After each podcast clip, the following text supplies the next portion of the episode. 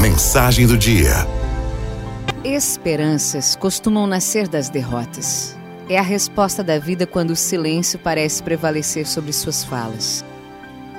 Eu gosto de ouvir as vozes dos acontecimentos. O desafio é calar minhas perguntas desnecessárias. Enquanto eu pergunto, eu perco o poder de ouvir. A minha voz e as suas interrogações não me permitem perceber a resposta que está alojada no interior do acontecimento. Perseguir o silêncio é o mesmo que perseguir a sabedoria. Os sábios falam menos e escutam mais. Eles não se apressam em dar nomes às realidades. Eles demoram os olhos na realidade e sabem apreciá-la sem pressa. Olhar devagar é um dom que eu desejo possuir. O olhar apressado é a matriz de todo preconceito. Eu acho que vi, mas eu não vi. E o pior, eu digo que vi sem ter visto. Eu não sei como anda o seu olhar sobre si mesmo.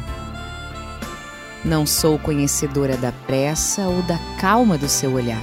Uma só coisa eu sei, sobre isso eu quero lhe dizer. Existe em você um universo de verdades a ser descoberto. Há uma humanidade linda que ainda precisa passar pelo processo do florescimento. Você não sabe por onde começar? Quero lhe dar uma dica. Comece a prestar atenção no jeito com que você se enxerga, no jeito como você se trata, no jeito como você se interpreta. Não aloje no seu coração sentimentos que sejam contrários à sua felicidade. Não!